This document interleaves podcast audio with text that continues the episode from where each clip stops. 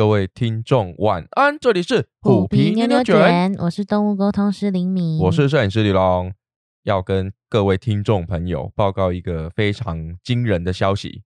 有多惊人？这么惊人？嗯，三月十八、十九，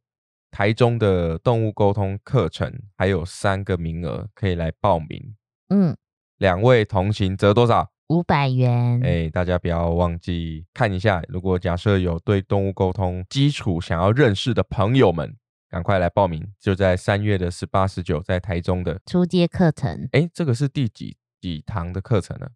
哎，我忘记了啊。不过不管是第几堂啦，我想呢，因为我们的课程也比较特别哦，就是呃，李敏都是坚持小班制。对，小班制有什么优点呢？小班制就是我可以好好照顾每个人。另外一点就是说，小班制还有一个优点就是我们在上课的时候，其实并不是每个人都跟我一样比较外向，喜欢交际啊。交际花。哎，对，所以就是呃，有些朋友可能就会觉得啊，怕来上课的时候，因为我们应该说哈，我要跟大家先做一个心理的建设，嗯，就是。来上课的朋友，你一定需要跟别人互动。对，因为因为我自己是觉得，像动物沟通也好，或者是灵性课程也好，是，其实你要勇于去表达你感受到的东西。是，然后应该说，我们上上课，像动物沟通课就两天，那其实你就要把握这两天，你要分享你感受到的，然后我也可以去帮你，比如说你有讲出来，同学们才可以帮你验证，哎，你沟通到的是。有没有吻合？嗯，然后我可能也才会了解到你们的状态是怎么样，然后可以去在课堂上面做调整。所以我觉得上这种课程表达是非常重要的，愿意分享是很重要的。对，所以呃，大家也不用觉得跟陌生的朋友、学员们一起上课是很紧张的，不会，我们的课程非常的轻松。对，哎，等一下，不能说轻松，很欢乐，很欢乐，然后很扎实。哎，对，来每一次都会超时。我跟你讲，来上课的朋友们一定超时。嗯，对，所以这个相对反过来的意思就是说，我们真的可以从课程当中学习到很多动物沟通上面的一些经验。嗯，哦，还有我们呃浓缩起来，浓浓缩的，你要讲什么？呃，浓缩又提炼的这个动物沟通的精髓，嗯。嗯，所以如果对动物沟通有兴趣的朋友们，不要错过这一次在台中办的机会，嗯，三月十八、十九，双人同行折五百的优惠，一直都有哦，嗯。嗯，好，那我们今天要来讲，呃，每一次呢，我们在写这方面脚本，或是说在讨论这方面沟通的事情的时候。嗯，呃，心里哈总是会有一个界限。那你记不记得我们 podcast 第一集就是讲这个主题？对对，不瞒听众朋友说，第一跟第二集啊，我们这个出生之毒不怕虎，你知道吗？嗯，就就直接来开讲这个议题哦。那我现在回顾起来了哈，嗯嗯，怎样？蛮勇敢的。哦，那时候太嫩了，是不是？哎，对对对对对，没有，因为我觉得那时候会想要分享的原因，是因为那是我第一次做，就是做走私协讯沟通，然后真的有找到，就是那时候的对我来说，那时候的经验很少啦，可能五次以内，但是有找到，我觉得很惊奇，是，所以我才会想要第一集就是用那个跟大家分享，对，跟大家分享这个故事，是对，呃，我们也不得不说哈。寻找走私这一件这么重大意义的沟通呢，嗯，也不一定它的结局都会是美好的，嗯，对，嗯，所以我们今天的故事也会来跟大家分享，就是既然有美好的结局，那一定也会有呃令人没有办法接受而且是难过的结局，嗯，所以呢，呃，我我们并不是说节目上面。就一定就要把最美好的结局分享给大家，因为实际上我们也知道，在在这个世界生活当中，不一定所有的事情都会是美好的。嗯，我们就很现实的来讲这个问题。我们要分享这个问题之前，哦，我想要先问一下李敏，请问你你讲实话哦，嗯，你要讲实话哦。当你每次接收到讯息是照护人跟你说希望可以做走私协寻沟通的时候，你第一个心里的反应是什么？啊，我到底要不要接？我不是每一次收到讯息，我 都会跟你讲，有人要问走私，我要不要接？虽然虽然这个就是最后还是都接啦，但是就是都会有这个很纠结的心情。那我好奇的问一下哦，嗯，这个纠结背后的原因是什么？因为一部分是，其实我觉得学习完沟通的时候，我那时候还想说离世是最困难的。哎，我这边打岔一下，嗯，那个听众朋友，如果之前呢没有复习到这一集的，可以回去复习一下。什么意思？就是那个沟通的大魔王。嗯，对对，哎我那时候真的一直以为，就是我我最难面对的是理事沟通。是，对，可能就是会觉得说啊，那个因为离开嘛，一定都会很伤心难过，就是觉得这个沟通很困难。我我这边简化一下李敏所所表达的，就是你当时都会有一种预设的想法，就是讲完一定会很负面、很难过，会让自己的心情大受影响，对不对？对，然嗯后真的现在沟通累积，就是这些经验累积下来，我觉得这个排名要改一下。真的是要改一下。对，对，第一名应该就是走私协寻是最困难的。呃，它不仅困难，而且沟通的过程当中呢，因为我们知道说，呃，毛小孩不见了，我们心爱的东西不见了，其实大多时候我们的情绪是没有办法很稳定的，对，我们的思绪没有办法很平静的下来做思考的，对。所以很大的部分我们要花，李应该不是我们哦，是李敏，我我我没有做哦，李敏要确认动物们的一些状态，还有他们回应的一些事项，你你要你一方面要集中精神去读这个动物所给你的回馈，或是你要去想办法去传递你想要给他的讯息，嗯，另一方面，你要对照护人去做一个安抚心灵的一个动作。对，为什么？因为李敏就需要花费精神去安抚情绪波动的照护人，嗯，让他们能够好好的去规划在这个区域搜索，并且有计划的去执行寻找的任务。对，嗯，我觉得这个很重要诶，因为大家也知道，就是说，当我们在情绪波动的时候，你的思绪是会容易被你的情绪牵着走的。嗯，对，不管是任何的情绪哦，快乐的，然后悲伤的，或者是愤怒的，嗯，对，你的情绪可能会引导你的身心，呃，会会不在你的思考的逻会辑上影，响你的行动，没有错然后，可能会有一些是呃超乎你对，跟你嗯原本的模式不太一样的超乎你预期的一些选择。嗯，所以呢，嗯，通常哈、我们李敏在做走私协寻的时候，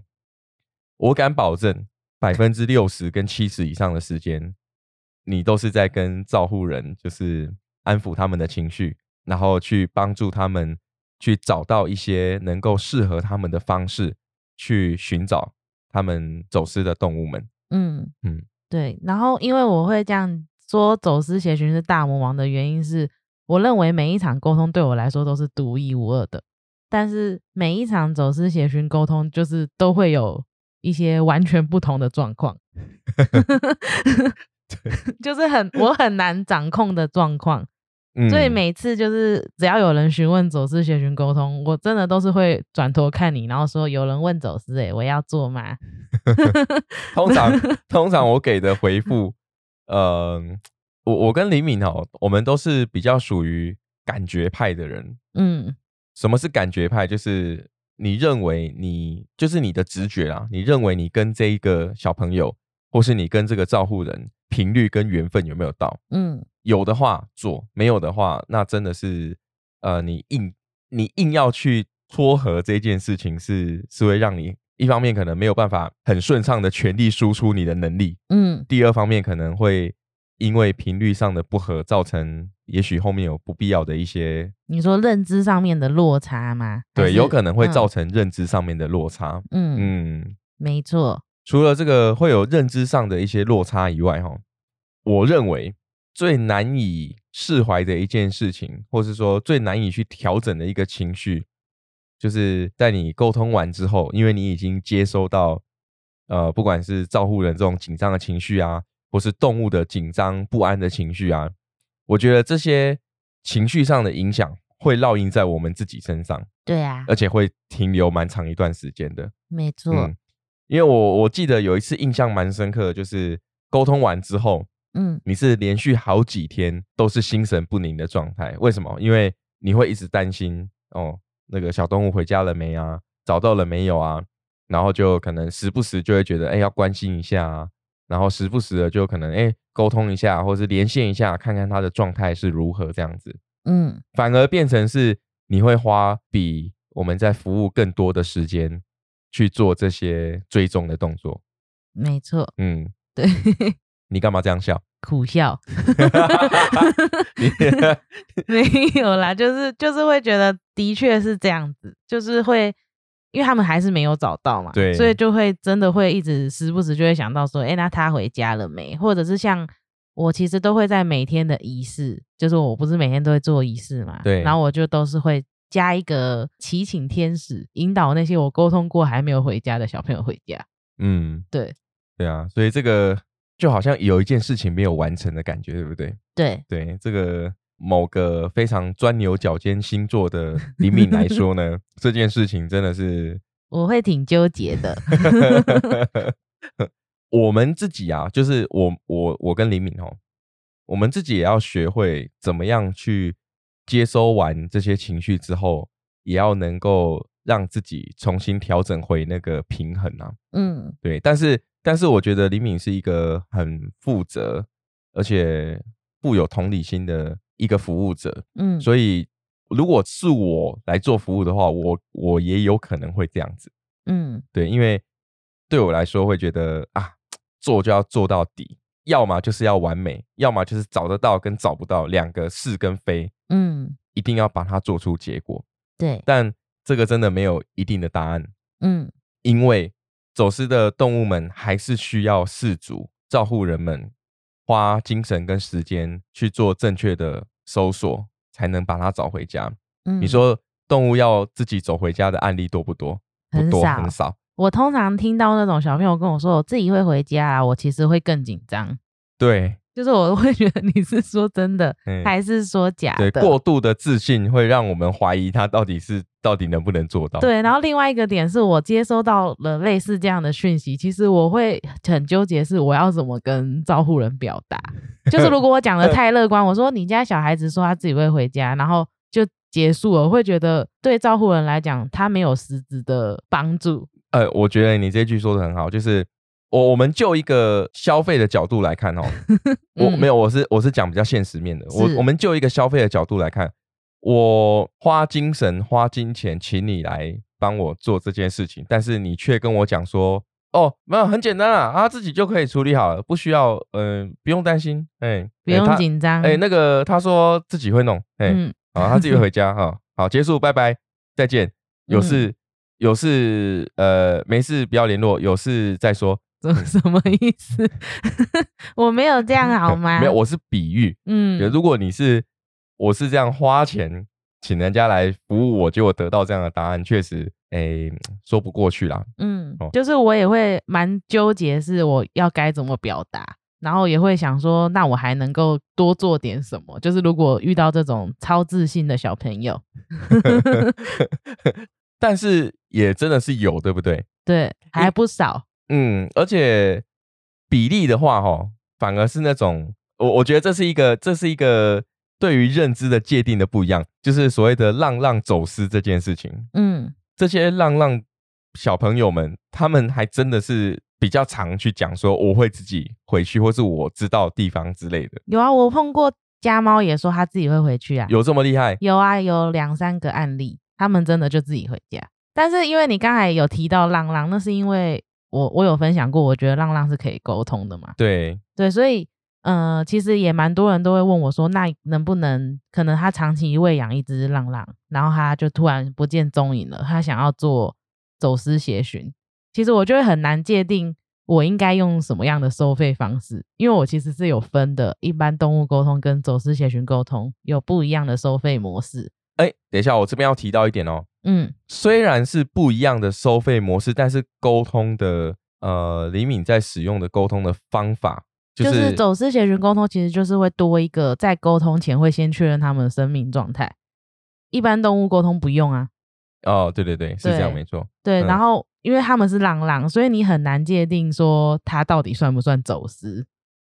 这个是蛮有趣的意义。对，所以其实嗯我现在、我现在有厘厘清一个我自己的模式啊。我如果是针对浪浪的话，我是用一般沟通的收费方式，一般动物沟通的收费方式，但是我会多加一个，就是关于确认他们生命状态的费用。哦，对呃，必须得说我的就是走私潜寻沟通的收费方式是比较高的，收费的费用。是所以可能会对有对于有一些他只是长期照顾浪浪，让他喂他们吃饭，类似像这种，他会觉得可能这个服务的单价太高了。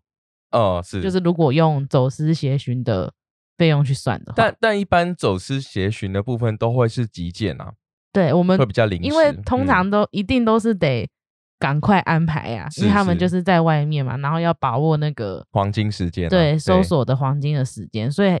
对，的确就是都是会用急件的方式安排。而且我我自己是我也还在练习，就是我很常都是能够赶快排就赶快排，但是有时候会没有顾虑到自己的状态。状态跟嗯。就是适不适合，就是这个我也还在摸索中，还在呃，找到这个界限当中。对，也要找到那个平衡点，这个平衡点也是要用经验来换呢、对，对啊，所以这个我我们也是跟着听众朋友一起在成长当中。嗯，嗯我们再来讲到就是走私协寻的部分啊，沟通之到底在这个整个过程当中扮演什么样的角色？嗯，你说你觉得我吗？我扮演什么？我刚刚是问句，对，哎还是哎，我我的口气是不对。对你好像讲了肯定句，我想说，哦嗯，接下来嘞，哦，好，我我重新问一次问题啊，就是说，嗯嗯，啊，李敏，我问你哦，那你认为沟通师在走私协寻的这整个服务当中过程当中，到底扮演什么样的角色？其实我觉得还是一样，都跟不论什么样的沟通方式啊，我觉嗯得对我来说都是一样的。就是我们沟通师其实很像一个中间人，对，然后我们接收小朋友的讯息，传递给照护人，或者是把照护人想说的话跟小朋友说。其实我们就是很像一个传话筒，只是说套用在走私协寻沟通的情境，那那个感觉就不太一样了。黎明讲到一个重点，呃我这边打岔一下哦，嗯我们真的呢，走私协寻它只是一个工具，嗯它只是一个工具。这个工具它有几个方面的成效啦，嗯第一个，我们可以先安抚我们的心灵；第二个，我们可以去把动物感受到的环境的一些讯息，或是主人希望能够传递什么样的讯息给动物，嗯然后或者是说我们在沟通的过程当中，去慢慢的拼凑出那一个线索，嗯，然后让主人可以更有计划性的去搜索它的动物。走私协寻的沟通，它只是一个工具，它不是万灵丹。我们嗯不能去想说，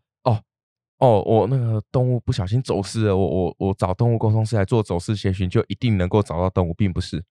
对，或者是告诉他说他自己走回来，或者是请他在哪里等。就是其实我觉得可以转述给他们，但是他们能不能理解，我觉得那是不同的一件事情。对你就把他们你就把他们想象成，假设他们今天是小婴儿，或者是一个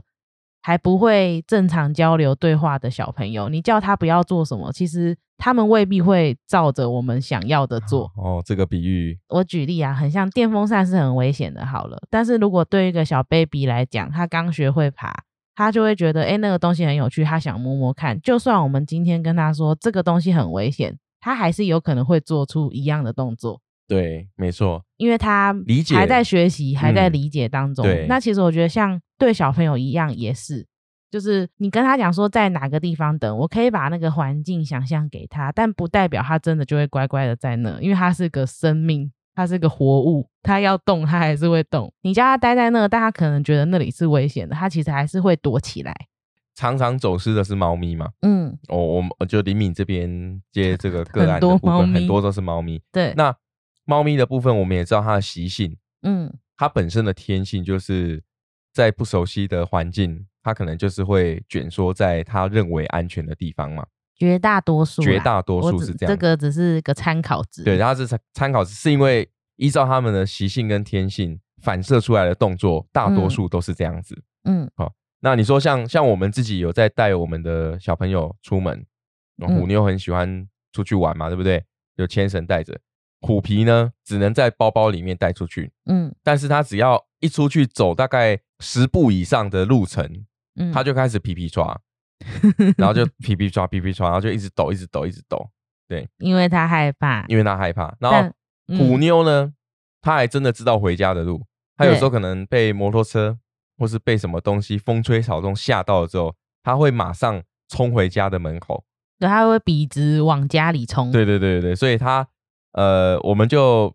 就会相信，就是说，哎，虎妞她是真的在这附近的话，会知道回家的路。嗯，但但我也不敢确定说她一定是知道啊。我们也不可能把她就是自己丢出去外面测试。呃，是啊是啊 是啊，所以对，但是她的确就是有一些被吓到的时候，她是真的都往家里冲的。对对而且有，我觉得有一次是比较惊艳的是，他有一次走到另外一条巷子，然后嗯那个巷子是他第一次过去走过去，嗯，然后他就有被摩托车吓到，然后他真的就是他就是很像脱缰的野马，就是拉着我跑，然后就是一路跑到家门口停住，呃对，然后我就问他说：“你知道家怎么走？”他就说：“这里呀、就是他给我感觉就是他知道怎么走，呃，他熟悉这边的环境，，对。嗯。觉得他他觉得回家就是对他来说是很正常的一件事情，就是他知道这个路线怎么走。对当然每每家的小朋友他的状况不一样，嗯但通常呢，到了陌生的环境，猫咪通常都会为了保护自己要掩盖气味，嗯所以它会呃比较容易去做躲藏的动作，很少说呃一个家猫可以这样坦荡荡的翘着尾巴走在路上啊，不太可能，嗯，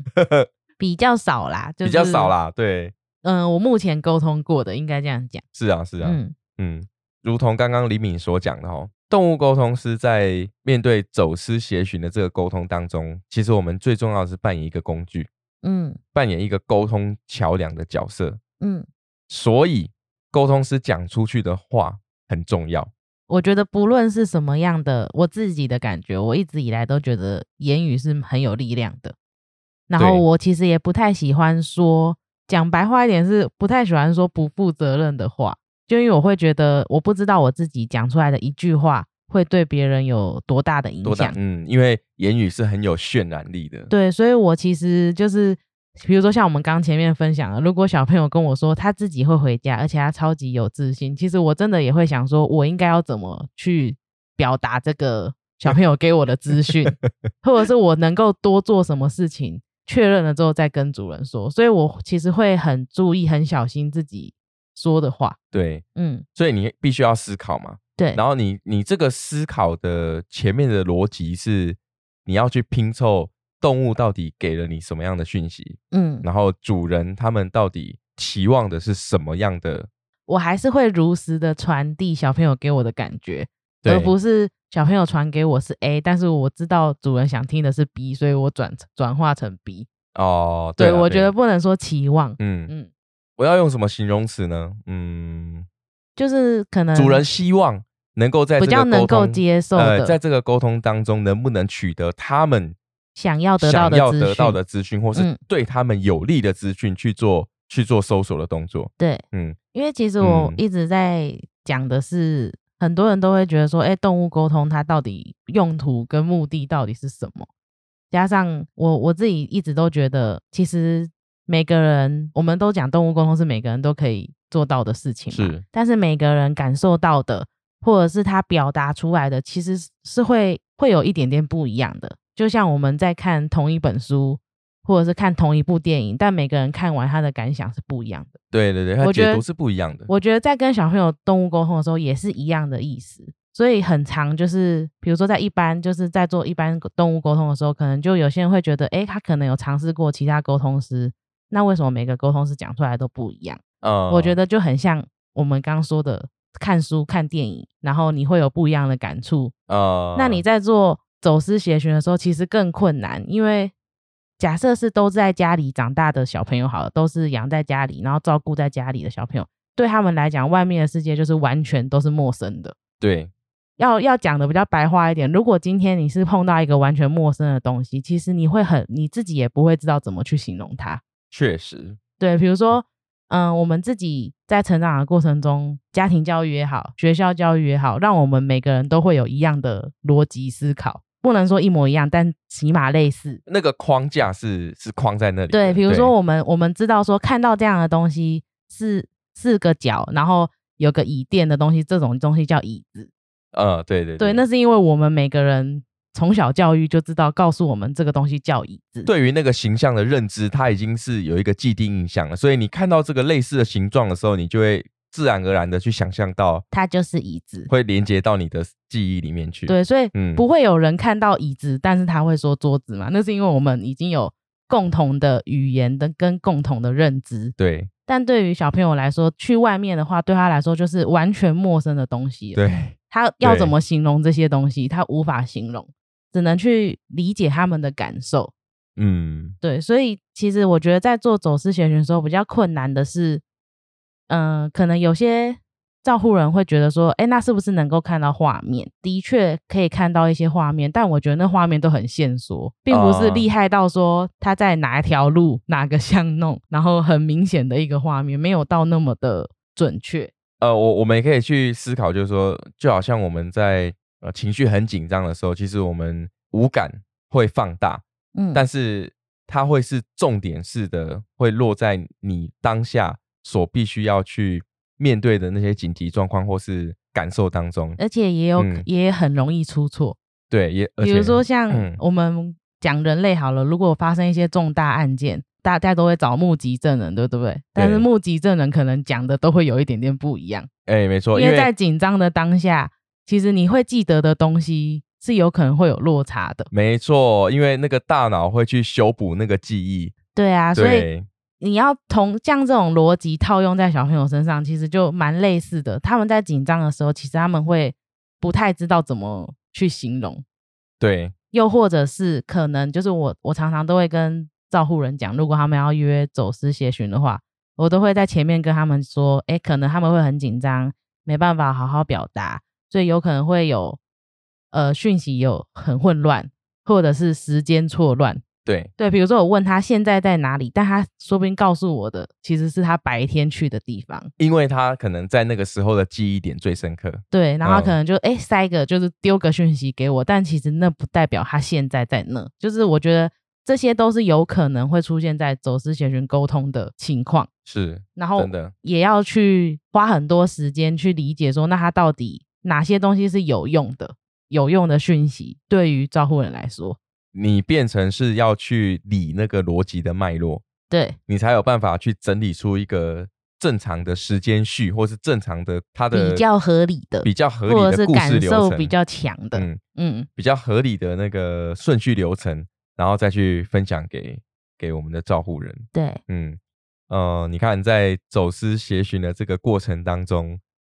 你当下脑袋要去处理的瞬间的，不管是讯息、想法、讲法，还有怎么样去安抚这个照护人的情绪，你是在那个瞬间要去处理这么多事情哎。对，嗯，很辛苦的。没错，所以你就知道为什么我每次都会在。要提供服务之前会问你，哎，我要不要做？那那我再问你一个比较感性的问题哦。我们前面这边都是比较理性的在探讨这个事情嘛，对不对？对。我问你一个比较感性类的，是什么原因你最后还是决定要去接这些走私的案例呢？我觉得会让我继续做的原因，我觉得蛮多的，因为毕竟我还是有成功的案例嘛，或者是他们真的就是。就有找到，嗯，对，然后应该说，我现在提供走私学群服务，我没有真的很确切的统计啦，但是我现在就是有找回来的比例大概有六七成吧，那也算不错啊。对，嗯，然后我自己的感觉是，嗯，我真的觉得会有帮助，就是我我自己的感受是，假设今天虎妞或虎皮不见了，好了，我觉得我的确需要一个很像。第三方都不认识的人去帮我看看，说到底他们在哪里，给我多一点资讯。我觉得在那种情况下，我认为是任何事情我都愿意尝试，就是只为了找到他们。嗯，这个是事实。对，所以我会觉得，如果有一个我自己套用我自己，如果是客人的话，我自己如果是照护人的话，我觉得如果有一个人能够这样子帮助我，那可能用不一样的方式，会有更多机会可以找到小朋友们。嗯但我们还是要讲一个重点，就是沟通只是工具，对，我们还是要有非常坚定的信念，还有缜密的计划去做搜索，嗯，才是真正能够找回我们毛宝贝的关键。对，所以，我们并不是说，其实我我发现哈，我有在，反正现在 Google 大家都会用嘛，我们上面可以找到很多资讯嘛。嗯，那也是有蛮多就是走私的走私毛孩的照护人们会很紧张的，就是会一直找沟通师，会一直找不同的公司，非常多的沟通师来去你讲到我的另外一个点，对就是我要分享的是，就是我碰过很多个照护人，他们其实在沟通前就跟我分享说，哦，其实他有找其他沟通师，是。然后可能是他们情绪紧张的关系，或者是他们就是情绪波动很大的关系，他们就会说，呃，沟通师说他们家小朋友出意外死了，呃所以他会想要再找沟通师去帮他，很像了解跟厘清这个状态到底是不是真的，那他们嗯情绪波动就会很大。然后，因为以旁观者来说，其实我看到这样的状态，我是蛮难过的，有点套用在自己身上嘛。如果今天虎妞虎皮不见了，连他们的小身躯都没有找到的情况下，其实我会觉得是一个不认识的人直接告诉我说小朋友死了，很像直接宣判一个死刑。对所以我会我自己的感觉是我听到那样的讯息，其实我会觉得很难过。任何人都会啦，真的对，所以我会想说，嗯，就像我说的，我觉得语语言的力量很强大。对我自己的感觉是，就是我认为每个人都有权利去感受。呃，我们自己都讲，我们可以跟万物连接嘛。对的确，每个人都有权利去跟万物连接。但是我自己的感觉是，我会多做很多很多的确认，嗯直到我觉得这个答案的确是这样子的时候，我才会很痛心的跟照护人说：“哎、的确我感受到了，可能小朋友怎么了。”我会希望自己的我自己的服务的模式是陪伴主人们度过这个过程，嗯而不是很像服务期间，比如说服务我你买我四十五分钟，然后我就在前面连线没几分钟的时候就说，哎，感受到他是离开了，然后就这样结束了。我觉得对我来讲，嗯，因为我觉得如果我是主人，我是客人，我是照护人，我自己都没办法接受，所以我也不希望我是这样子服务我的照护人们。这一段没有在脚本里面。哎、我我听完，我听完其实蛮感动的欸。对，因为我我就嗯我我才会说，就是你，因为你刚刚问我，呃，我也没预料到的问题，就是你问我说，我到底为什么还想做？对，因为因为我觉得我们刚刚前面讲的都是很理性的啊，就是我到底该我到底你怎么做的，嗯，然后你怎么陪伴的，嗯，然后我们遇到的问题是什么？可是我们在录音的这个过程当中，我就一直在心里在想说，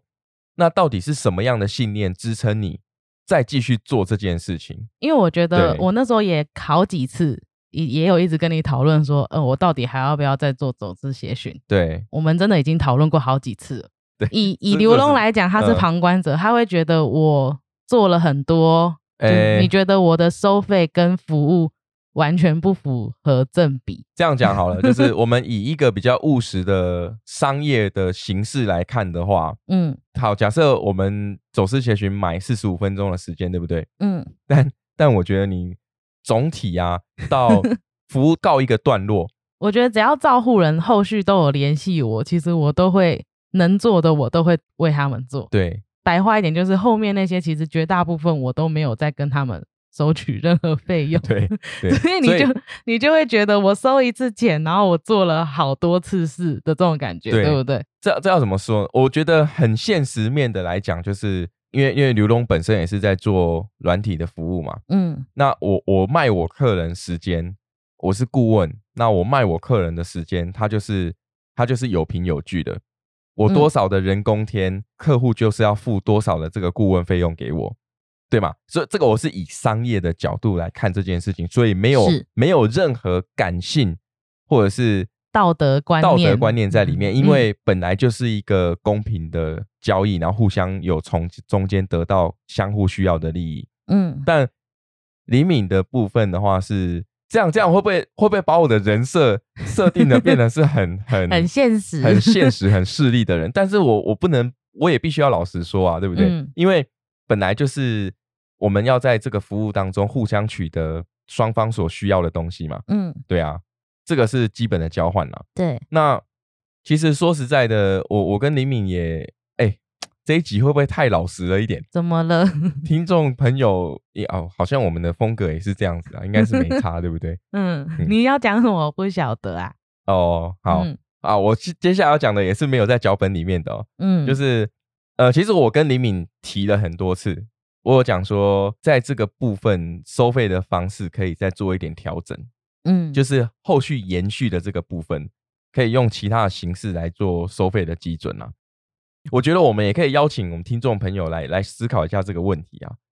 就如同我们刚刚前面所讲，这是一个理性与感性之间互相交叠的一种状况。就是嗯李敏会觉得说啊，如果换作是我，我一定会很紧张，然后我一定会希望能够再得到多一点资讯。嗯对，这时候你换位思考完之后，回到你自己身上，你就会觉得啊，没关系啊，就就就十分钟而已，那我就帮他问问看，哦哦，不然就突然可能突然想到啊，没关系，就五分钟而已，我连线看看，我再呃多丢一点资讯给照护人，让他们可以有更多的方向或是线索去做搜寻。嗯，对这是以你的心态，当你换位思考之后，你会觉得我希望能做的就多做。能做的就多做，嗯，对，啊。怎么了？对啊，就就就就是这样子啊。那、嗯那你就会觉得说啊，你一定都是希望能够帮他们顺利回家嘛，嗯所以你就会觉得多做这一些，呃，是值得的。对对，可是就我的角度来看，多做这一些，你是有付出的，你是有花费心力的，那就嗯应该要得到报酬。对这是我们两个我们两个之间想法上的差异啦。啊，也在找到平衡。对，我们也在。努力找到平衡啊。嗯，当然，也不是要把我的人设崩坏，你知道吗？就是 我觉得这个问题蛮现实的。我觉得不会嗯崩坏啊，就是你你只是看我付出的，可能你会觉得说，哎、有有要这么辛苦吗？对对或者是对，哎、有要做到这种程度吗的这种感觉？对啦对啦，我嗯我会我会觉得是有这种感觉，但是当然，我的内心也是希望能够能够回家是最好的啊、对，我会认为就是你的服务的内容跟收费是不成正比的，反而是反而是负向的，你知道吗？什么意思？讲的好像我我怎么了一样。呃，没有啦，就是呃，我们用比较比较流行的用语，就是太佛了。嗯，对，的确是，就是我也觉得自己好像在这一块要做点调整。对对对，要做点嗯调整啊，因为李敏也是有付出相对应的时间跟精神。嗯，对，你要去拼凑这些线索是很花费精神力的。对，对啊，这个部分我觉得我们也还在在取得平衡当中啦。那我觉得哦，嗯，我们后面再来分享近期的一些案例。我觉得我有找个几个，就是不同情境的。对你，你也要讲没有找回来的。对，对，那我呃，我我先讲哦，嗯，我我们这个频道不是粉红泡泡哦，对，没我我们不会讲全部都讲我们好棒棒好厉害，嗯，真的是有失败的案例，对，而且本来就应该要有失败的案例，嗯嗯，对啊，因为我怎么可能任何事情都是美好的？然后都如我所愿，对啊，不太可能啊、这么神奇，是这样，嗯嗯好吧，那我们来分享，你你你会不会很有压力？不会啊？你想要先讲成功失败，还是要算成功又不知道要要不要算失败？就你想先听哪个？我觉得我想要先听那个要上不上，要下不下那一个，要上不上，要下不下？嗯嗯，我自己的感觉是，我自己曾经有沟通过蛮多，因为我我我认为浪浪是可以沟通的，对，的确也有蛮多朋友找我做浪浪的 走私协寻，这样讲起来好像很奇怪，自己讲都觉得很荒谬我。也觉得这个这个议题是，我觉得我觉得我们之后可以再针对这个议题做一集节目。对，对啊但是我们我们之前其实有分享过一个是在学校生活的小朋友，啊、对对对，然后突然不见了嘛，然后这之后他也有就是找到他原本生活的区域，对然后另外有一个就是也是长期喂养的，然后他也是找我跟他沟通，然后我感觉到的是他被别人带回家了。被别人带回家了，对，就哎、是、这个这个感觉是强烈的呢。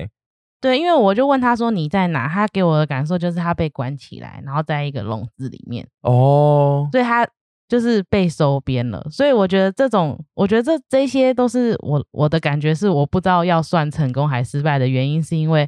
嗯、长期照顾他们的人其实也很爱他们，也为了他们付出很多。但但我要讲的一点是，真的是爱他们，可是也许当下我们是没有能力，或是没有一个更适合他的环境去照顾他的，所以并不是他们不想要带他们回家，对不对对？对嗯就只是以他们现在能够做的，然后照顾他们，然后也照顾了年了，就是好几年这种。是是是，那我会觉得要算成功，也不能算成功；要算失败，也不能算失败的原因，就是在于他们听到这样的消息，其实他们就是不能喜乐参，就是难过跟快乐参半。，对，就是第一个是他可能就没办法再看到他了，然后另外是也要担心，那带他回家的人会不会对他好？嗯，然后真的好的点是，那起码他还健健康康，还活着。哎、这个真的是不上不下哎、我如果是那一个来做沟通的人，我真的是你你要我用什么样的心情跟跟跟跟态度去去面对这样子的答案？对，但是我通常都是会跟他们讲说，起码他有人照顾，然后其实我会多去感觉很多，比如说，嗯，目前那个带他回家的那个人感觉是怎么样？嗯，对，然后如果小朋友只就是当然让让让带回家，有些的确是比较难适应嘛。对，那我觉得很多像那种适应的问题，我也会表达，就是可能他不喜欢被关起来，或者是不喜欢怎么样怎么样，但是我也会去感受说，那带他回家的那个人对他好不好？哦，就以我能感觉到的，我去多感受看看，然后再反馈给就是照顾他，然后喂养他很久的照护人这样。是然后也有一个是类似这样子的，也是类似这样的吗？，对，也是浪浪。哎、然后那那我们今天就再分享这个故事就好然后，我都想说讲的很简短呢。呃，因为因为我我们这边有整理了后面啊，这这两个是比较简短，后面我们有整理了几个近期就是成功跟失败的走失的案例，我觉得嗯那可以下一集的时候再跟听众朋友们好好的去分享整段的故事，因为其中有一个有一个故事还蛮蛮曲折离奇的，我觉得是一个很值得分享。那另外一点是，主人真的有花费很多的心思去想办法找到它，嗯，对，所以我觉得这个大家也可以听你的意思是说这些故事蛮值得好好的讲它？对，好好的讲，然后我们也就是知道说，透过这些故事跟跟他们用这些经验去找回他的动物。嗯，如果说假设真的不幸的哪一天我们也发生这样的事情的时候，我们至少有一个经验，可以让我们知道说该怎么去，也可以尝试这样做。尝试这样做。对嗯对对，啊，那那你先分享刚刚讲到的这个，哦，他也是浪浪，然后哎也是尝你你真的哈，怎么了？是是不是因为我们讲过说浪浪可以沟通，所以 没有，因为因他他本来就是之前就有沟通过其他的、他家的小朋友，哦是然后只是他的情况也是一样，就是长期喂养的浪浪，然后也是不见了。哦，对，然后他那时候他是讲说，他是问我说他不知道该约什么样的沟通，因为 他也觉得就是到底要算觉得走势，我觉得这个 来来找来找灵敏沟通的这些照护人们都非常的善良。对对对对，就是我们都还没有这么的仔细的去分服务的项目，但是照顾人自己都会 都会讲说，哎、那我到底要约哪一个？很可爱，对可爱。所以那时候其实他的状况比较特别的原因，是因为他小朋友已经好像那时候是已经不见一两个礼拜，就没看哦到。他平常都是会固定时间来吃饭，是，然后已经一两个礼拜没看到身影了，这样。嗯嗯嗯然后因为他之前也有做过一个，也是找走私，也是找浪浪，然后最后有成功找到的。呃呃，不懂意思，再说一次。就是在更之前，他已经有沟通过一个，也是找浪浪，然后也是哦不见踪影的，然后最后哦他有回来，是是是，然后他还把他收编回家。嗯对，然后这一次这个他想约的原因，是因为他不见的时间真的太久了。呃，对，然后跟他平常的习性完全不一样。对，然后他可能自己也隐隐约约的觉得他好像有出什么事情，但他那时候没有跟我讲，就是在跟我讨论要怎么约的时候，是，然后我那时候是跟他说，那不然，因为我自己用一般的沟通的方式连线他，我连不到，哦哦是，连不到是真的没有回应，就是很像你打电话出去，然后是空号的这种感觉。哦，对，然后我就想说，哎、我真的连不到，就是真的试了好几次都没有连到。然后我就说，那不然就是我我也很老实跟他讲嘛，我说不然，呃，我们等七到十四天后，就是那个小朋友不见踪影的七到十四天后，我尝试用离世沟通的方式跟他连。哎、我我我说实在的，嗯，如果是我，我有点难讲出口、欸，我我啦，我自己啦，对对，但是我那时候是跟他讲说，我都会跟客我的客人讲说，我会如实的把我感受到告诉你们，对，哎然后你们也不要就是觉得我可能有时候讲话太直白或怎么样，我我另外有一点觉得很欣赏，就是嗯。你你可以在理性跟感性之间去做切换，嗯，这个我觉得是一般人很不容易做到的事情。对，所以我那时候嗯。就是、因为他也很紧张，那当然我也会希望说他可以赶快找到小朋友的踪影嘛，如果小朋友还活着的话，是，所以我那时候就跟他说，不然我就尝试做这件事情看看。嗯嗯嗯，对，然后我那时候在连的时候，用离世沟通连的时候，我就觉得我被跟踪，哎就是你怎么讲有点恐怖啊？就是去动物王国找他的时候，我觉得我被跟踪，就是有一个给我感觉是因为我都会在那边呼唤小朋友的名字嘛。对，然后其实如果有些小朋友就是在做离世沟通的时候，可能叫他名字，他很快就会出来了。嗯，对，但是我就觉得我被跟踪，然后我就我就跟他分享说，我我觉得我有被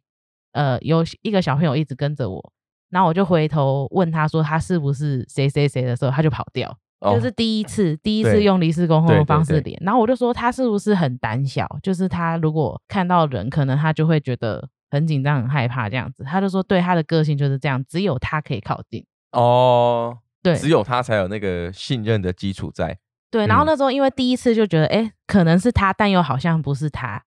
然后我嗯之后就说，那我们不然就真正的就安排一场离世沟通。我前面这些都 还没有收钱哦。等等等一下，等一下，等一下，你说你前面都还没有收费，是是是咋回事啊？呃，就是因为一般沟通的话，其实我会跟他们确认沟通意愿，对不对？对，但是我连不到他，所以我没办法跟他确认沟通意愿。然后我们尝试用离世沟通的方式，因为我也无无法确定他是不是去当小天使了。对，所以这部分就前面这整段其实都是我们在尝试，就是看看用什么样的方式可以连到他。你真的太佛了。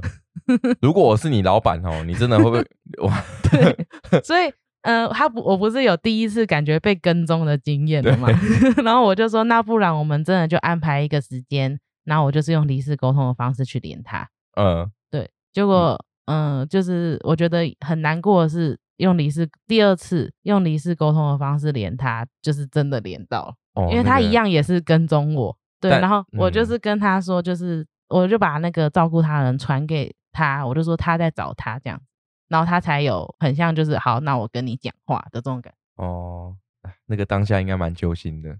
对，然后嗯他也有分享一些，就是比如说他生活的环境，然后的确也都有吻合，就是他都生活在他家的外面骑楼，哦，然后就会固定来吃饭，然后我问他说：“哎，那最后他去哪里了？就是他是发生什么事情？他给我感觉是误食了什么东西。哦，然后他还所以他还说他自己就是走到一个大草丛里面，嗯，然后就是他说他的身体最后在那里。嗯，对，然后就是来沟通的那个照护人的意思是说，他家的确就是可能到走到尽头就是有一块大草原，对，然后那个是属于忘记哪个单位的土地，反正就是一个草原的荒荒芜的地这样。哦，是对，，然后应该说，我觉得真的会有联系。我觉得我们在照顾动物，或者是我们用心在跟某一个东西培养感情的时候，其实你真的会有点感应到他们的这种感觉。因为那时候那个照护人就讲说，他也他其实也觉得他是不是发生什么事情，然后他嗯也曾经有去那个地方找过。刚刚李敏也讲到一个重点啊，就是说，其实我们在寻找走私的时候啊，我们自己，我我其实刚刚前面有讲到，嗯坚定的信念嗯，真的是比任何事情还重要。对，你要有坚定的信念，相信自己，相信你的小朋友，相信你的动物，嗯能够再跟你重逢，这件事情是是比任何事情重要的。当然，你有坚定的信念之后，你还是要有一些缜密的计划去去做搜索。嗯对啊，那就像刚刚黎明讲到，就是我我觉得人啊、动物啊都一样，甚至说没有生命的东西也一样。你跟他培养的感情，就好像我跟我的车一样，我会跟他培养感情。你帮他取了名字，对我帮他取了名字，然后哎哦哎哦，我还没跟听众朋友分享哎，对我们都还没有分享过，哦就是呃去年年底的时候发生的大事，之后再说吧。哦之后再说。因为嗯你我们就是要这样子吊听众的胃口吗？对啊，我们留到之后再分哦享。好好，那这个先保留着。对，好，我们先讲回我们的主题，就是说，呃，真的在那个情感上的连接是是一定会有的，所以其实我觉得你你也蛮常都会跟这些来沟通的朋友们讲说，有时候我们也可以真心的、诚意的，然后坚定意念的去跟你的动物聊天，或是或是互动互动，嗯，这些情感都会烙印在我们很深层的记忆里面。对。嗯，所以像刚才那个照护人，就是他其实之后也有来上课哦，有，他哦是台台北的某一班的学员。哦哦，这个我就不知道了。嗯、对，但是就是这个故事也让我觉得蛮奇妙的，就是我觉得有时候我很常感觉到是小朋友可能不想跟我讲话，对，但是这个就是这个小朋友是我想跟他联系，但感觉都是空号，这个真的很少见，嗯所以我那时候也才会想说，那我是不是能用什么其他的方式去跟他取得联系？所以你虽然讲说我很佛，就是 前面这边都没有收取费用，但我觉得一方面也是让我自己累积经验，我才会知道说啊，有可能这样的情况是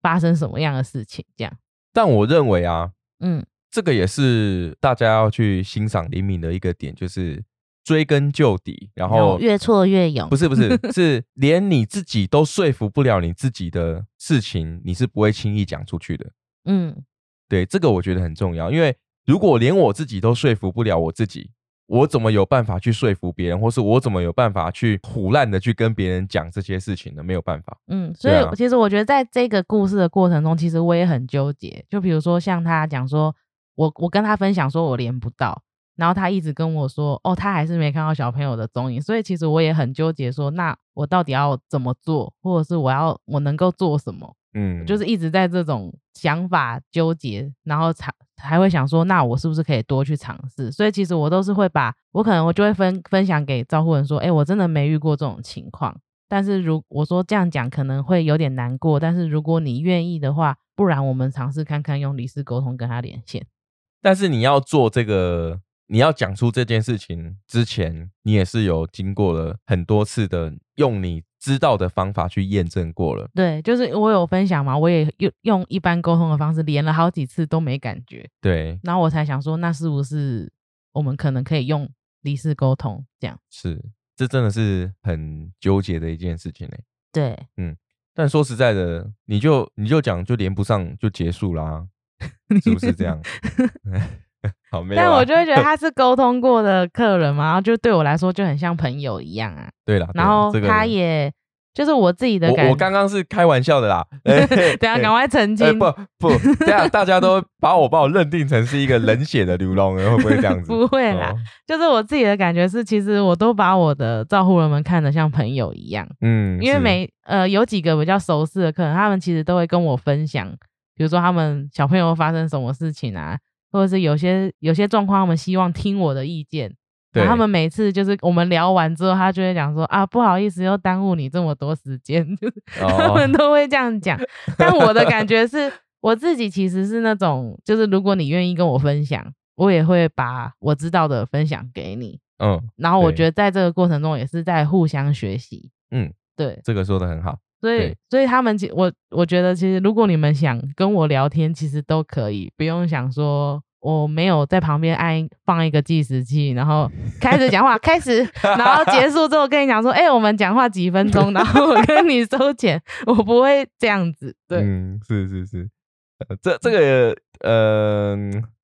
怎么了？没有没有，就我觉得感觉啦，嗯，真的是我我们在对话当中的那个感觉有到，那那就是就聊聊天起来都很开心。对。那另外一点是说，我们也并不是把我们认定成是哦，你来买服务，我就是高高在上，要要给你什么这样，没有。嗯在整个服务聊天的过程当中，其实就像黎明讲的，我们是互相，我们一起在经过这样的事情，嗯，我们一起也都会在这个事件当中学习到各自的经验，变成是我们生命中的一部分。我真的觉得学习到很多诶，就是我不、嗯。我不是常常都讲说小朋友就像我们的导师，对，其实我觉得照护人们也是，就是我自己觉得收获最多的是，比如说像碰到小朋友生病，或嗯。是碰到小朋友发生什么突发状况的时候，其实你们的经验，你们分享给我，也会变成我的一个资料库。对，就如果未来真的有发生，比如说在虎妞虎皮身上发生类似的状况，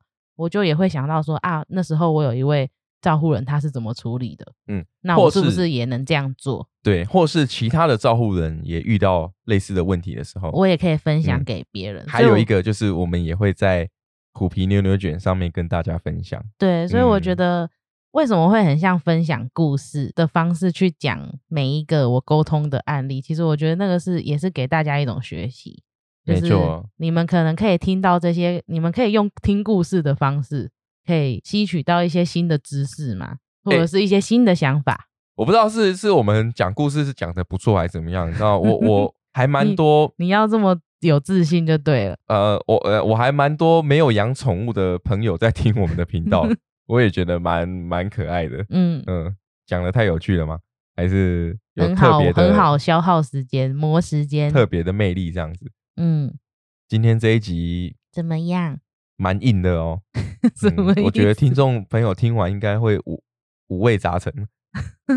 但我们还没分享完呢。哦，对啊，那就下一集了。下一集是要分享开心的跟呃不开心的哎、，又又是五味杂陈，然后你你现在是想要让我们的听众朋友，但是本来就是会发生各种情况嘛。是啊是啊，我觉得就是分享最真实的状况，让大家知道，因为因为我也呃是想让大家理解说，关于动物沟通在走私协寻这个部分能够做什么，然后加上是我自己的感觉跟经验，跟嗯我现在在做走私协寻沟通的时候，跟以前有什么不一样？对对，这个是一个很好的议题，因为可能再过半年，再过一年两年，我们对于这个服务或是过往经验所累积的，我可能又会有不一样又的又会有不一样的。见解。嗯，对啊，有在听我们频道的朋友非常幸福，因为我们会一起成长。嗯嗯，我我之前就有一个学员很可爱，他说他以前还没来上课的时候，他听真的就很像听故事。嗯，然后他有来上课学动物沟通之后，他发现就是听我的频道，他学更多东西。啊，就他可能听得 懂我在讲什么，就是听得懂我在讲什么，或者是我分享很多沟通的经验，其实我就会讲很多我是怎么做的，呃他就会觉得，哎、他也可以套用他在做动物沟通的时候。对，无私、无无偿无私分享。嗯，嗯，好，那我们今天故事就分享到这里，还有更多呃我们准备的一些走私协寻的案例，不管是有成功还是没成功的，我们都会在下集跟大家来做分享。嗯，好，那我们今天哎，我们今天的故事就分享到这里。如果有喜欢我们的频道，记得按赞订阅，也把这个频道分享给属于这个频率的朋友们。这里是虎皮牛牛卷，我们下次见喽，拜拜